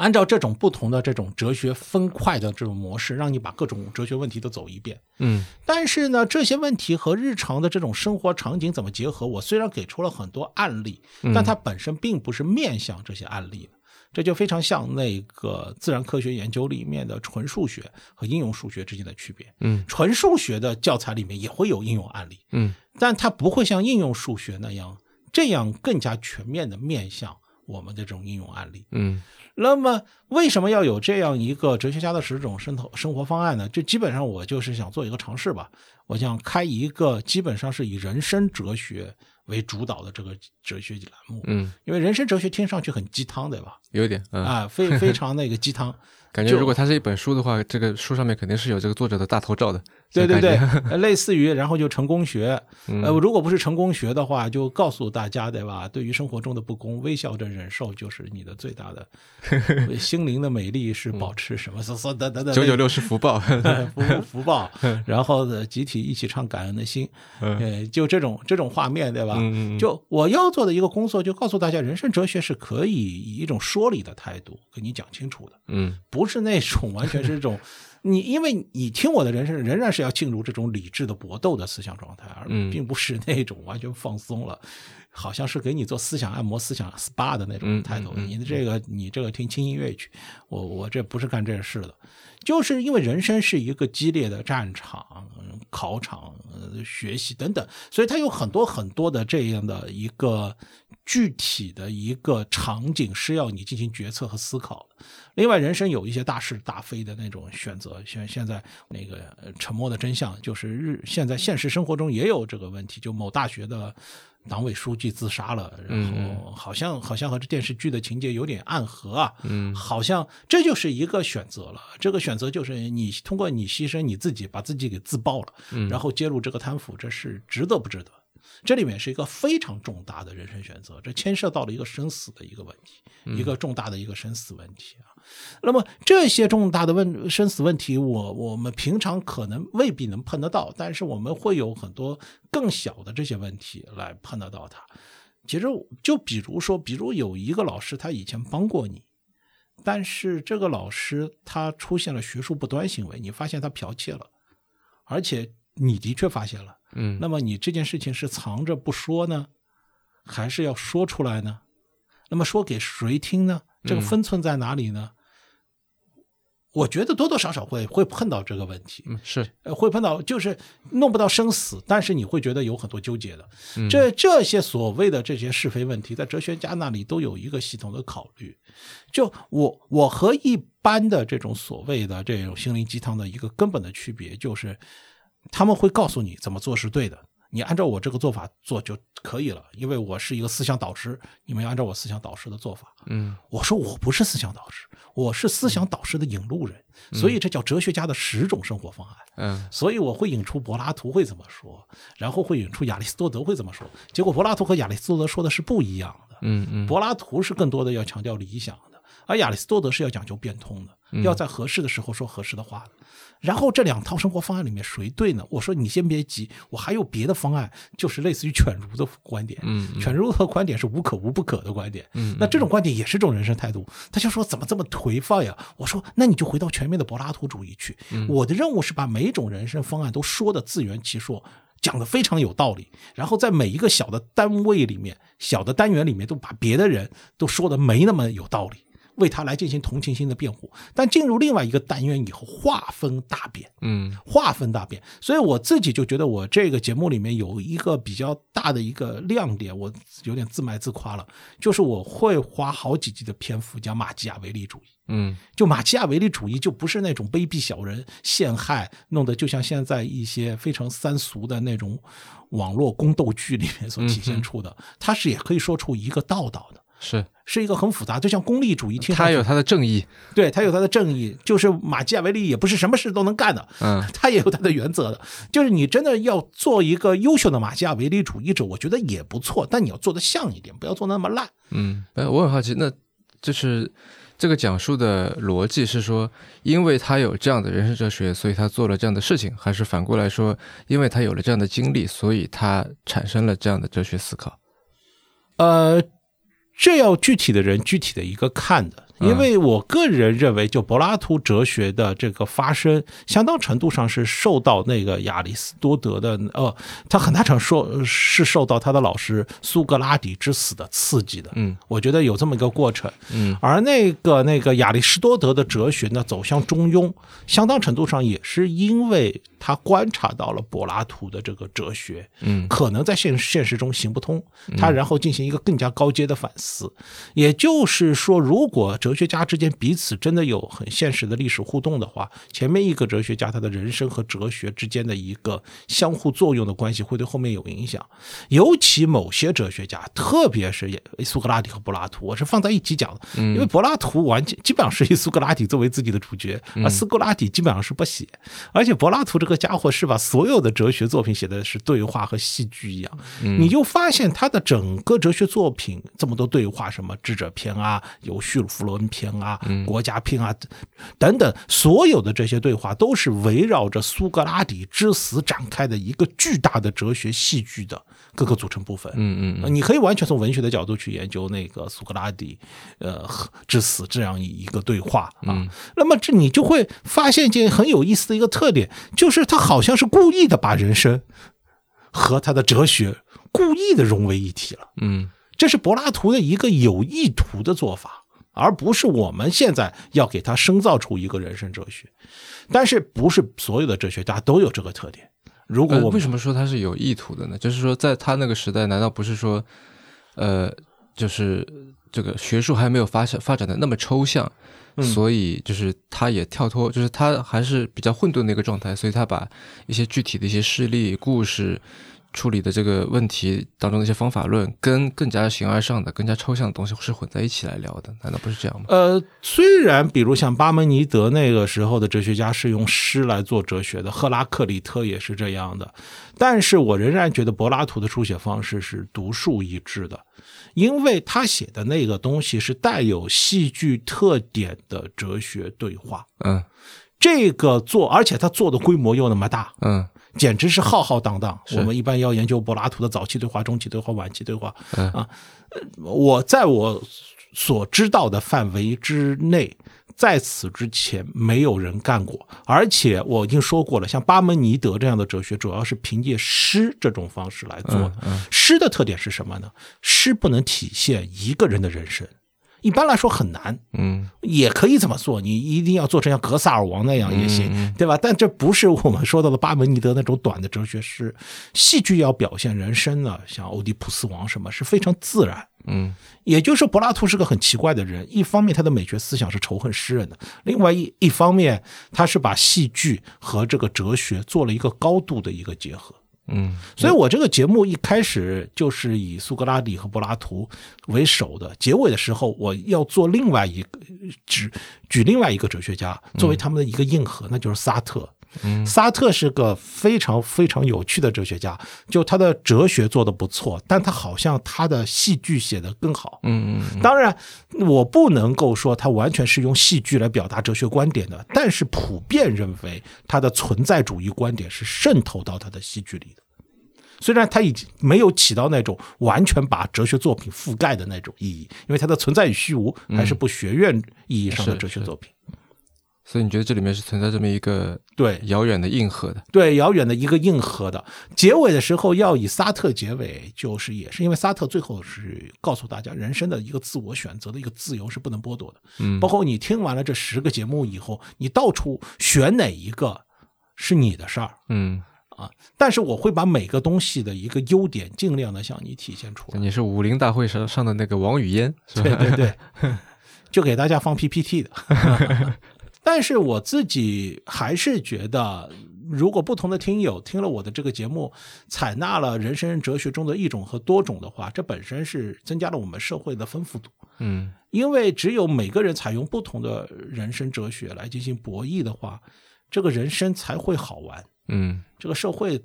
呃才会好玩嘛。我因为我现在也在写个小说，这最近写个小说，就是那个有一个《三国前传》的小说叫《大吴帝国前传》，它现在已经进入那个呃印刷厂印刷了，哦，就会在年初出版，是个七十万字的。上海文艺出版社现在都是在做最后的一个工作，这基本上小说建模就是对人物的进行性性格建模，本身也是你的人生哲学的体现，嗯，因为他不同的人，他是有不同的这种人生的一种但是，也是一种人工智能的感觉，是吧？啊，是是个人工智能的一个感觉，因为嗯。我在小说的最后一个环节里面刻画了华佗这个人，啊，华佗是因为疫情的爆发，想要做吹哨人，而且我可以稍微透露一下我的剧情，但是他认为这件事是超越战争的敌我的，嗯。所以他要向敌对阵营的黄巾军也发出疫情警报，嗯。因为他觉得大家都是人。嗯，那么这种观点是一种康德式的普遍人道主义的一种观点，但是他等于泄露军情，啊差点被斩首了。当然，他没被斩首了，是因为疫情二次爆发了。啊啊，那个那个朱俊啊，就觉得如果把他斩首了，后面疫情就不好控制了，因为就他懂行，他的专业救了他。嗯而曹操是恬不知耻的利用了华佗的这种好心，制造了一个计谋，让黄巾军中计了。啊也就是说，把那个疫情顺水推舟，进一步扩大，嗯，然后制造了一个更大的一个计谋。所以是个历史幻想小说，不不，它是一个既现有的历史史料的大环节不违背它，啊然后加入了很多很多演绎是吧呃演绎的那啊种成分。但是我这骨架是以《三国志》和《资治通鉴》的，不是以罗贯中的。啊啊啊，是因为呃，《三国志》和那个《后汉书》的描述还是比较简单的，啊里面有很多细节也是可以可以去填充是吧呃？就可以填充的。但是这个填充基本上一个想法就是把不同人的人生哲学都体现出来。嗯因为我的主人公是孙权的父亲孙坚嘛，嗯就孙坚已经他的一个人物形象，在人生哲学的这个理路上是一个有道义的马基雅维利主义者。嗯那我对他的一个刻画就是香港的一个老电影刘德华主演的《雷洛探长》。雷洛探长是一个黑白两道的人物，嗯就一方面呢收黑钱，在香港控制了很多黄赌毒；啊另外一方面呢，他又是一个有有基本道义的人，啊就是黄赌毒可以搞，杀人放火是不能搞的。嗯，所以嗯在他的控制下呢，香港的恶性斗殴事件严重减少。我记得它是有一个原型的，对吧？对对，啊，呃，对，有个原型的哎，然后甚至得到了伦敦方面的表彰，觉得这家伙至少表面上大案子就趟住了嗯。就孙坚也是这样，他做副县长的时候，他做了十年副县长，在江苏省各个县嘛。这个过程中，我算了，按照汉代末年的工资，呃，副县长的工资是不高的，嗯竟然《三国志》里面说他从一个县跑到另外一个县，养的部曲和门客上百人都跟着他。请问他的钱从哪里来？很显然，他是一个雷洛探长式的人物。嗯嗯 在那个物价飞涨的时代，他自己又没有很多的资金积累，如果他没有这种黑白两道的关系，他还怎么做？这就是我的一个大脑的设想。所以他的这个人物是属于，也不能说是好人和坏人，是好人里的坏人，坏人里面的好人。但作为的主人公嘛，嗯那我就需要一个比他更坏的人，显得他没那么坏，就是像曹操这种人。嗯他可以利用疫情的传播本身在制造这种二次伤害，就根本就没有任何底线，甚至对于自己士兵的伤亡也是不感兴趣的。嗯另外，我要设计一个更高的一个好人，就这种呃华佗式的大爱无疆，嗯嗯。所以华佗到最后产生了一些角色错位，他有点就像美国好莱坞电影《与狼共舞》里面那个美国军官和印第安人混了以后，已经把自己当印第安人了。嗯。也其实《阿凡达》也是这个情节，因为他帮黄巾军做手术以后，嗯。立场偏移了，已经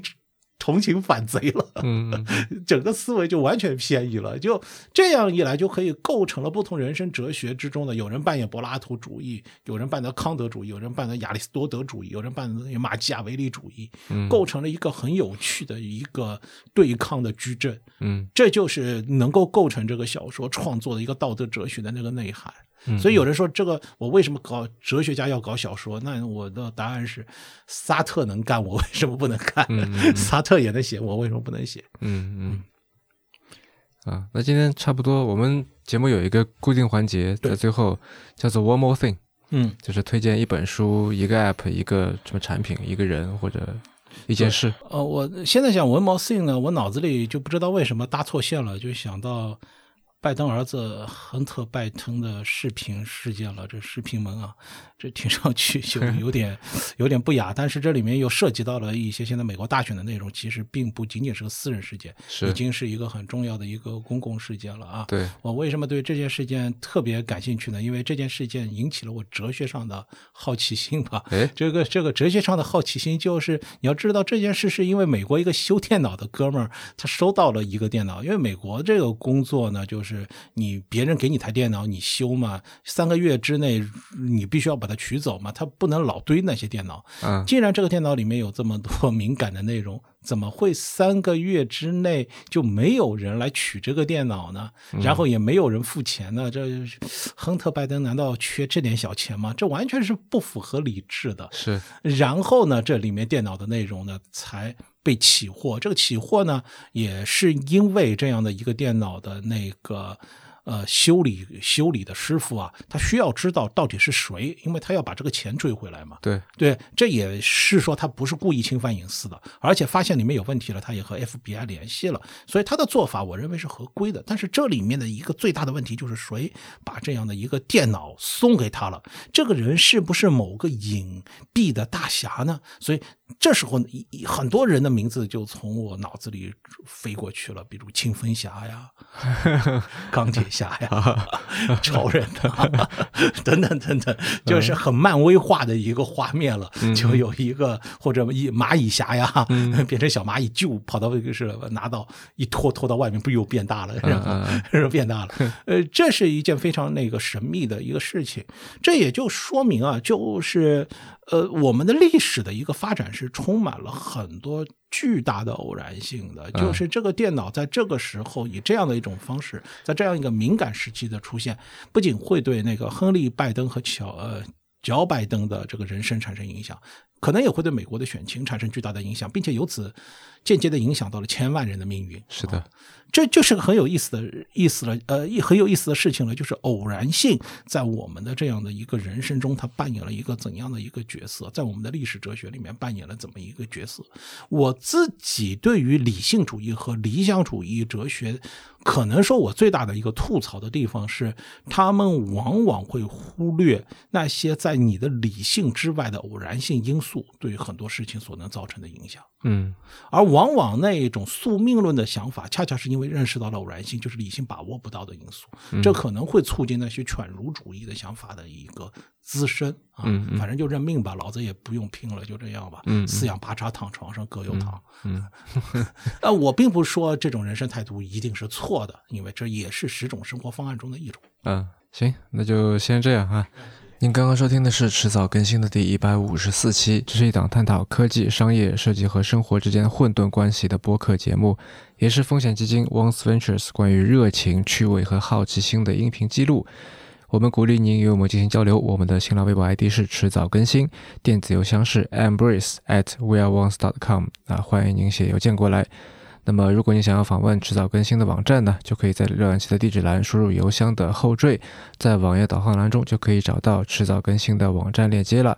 啊，我再把这个后缀念一遍啊，weareones.com 啊，w e a r e o n e s 点 c o m。那我们为每一期节目都准备了延伸阅读，希望您善加利用啊。今天徐老师讲到的很多的这个呃名词也好，文章也好，我都会尽量去找过来。那么，如果您喜欢我们的节目呢，您可以在各大音频平台和泛用型播客客户端搜索“迟早更新”进行订阅收听。呃，以及我们现在也有了一个微信小程序啊，在微信里面搜索“迟早更新播客”，就可以在微信里面有更好的体验了。呃，如果你喜欢这档节目呢，也欢迎收听我跟 Real 大档的另外一档最近已经很久没有更新的节目，叫做《提前怀旧》。好，那么我们希望通过这档播客，能让熟悉的事物变得新鲜，让新鲜的事物变得熟悉。下期再见，拜拜，拜拜。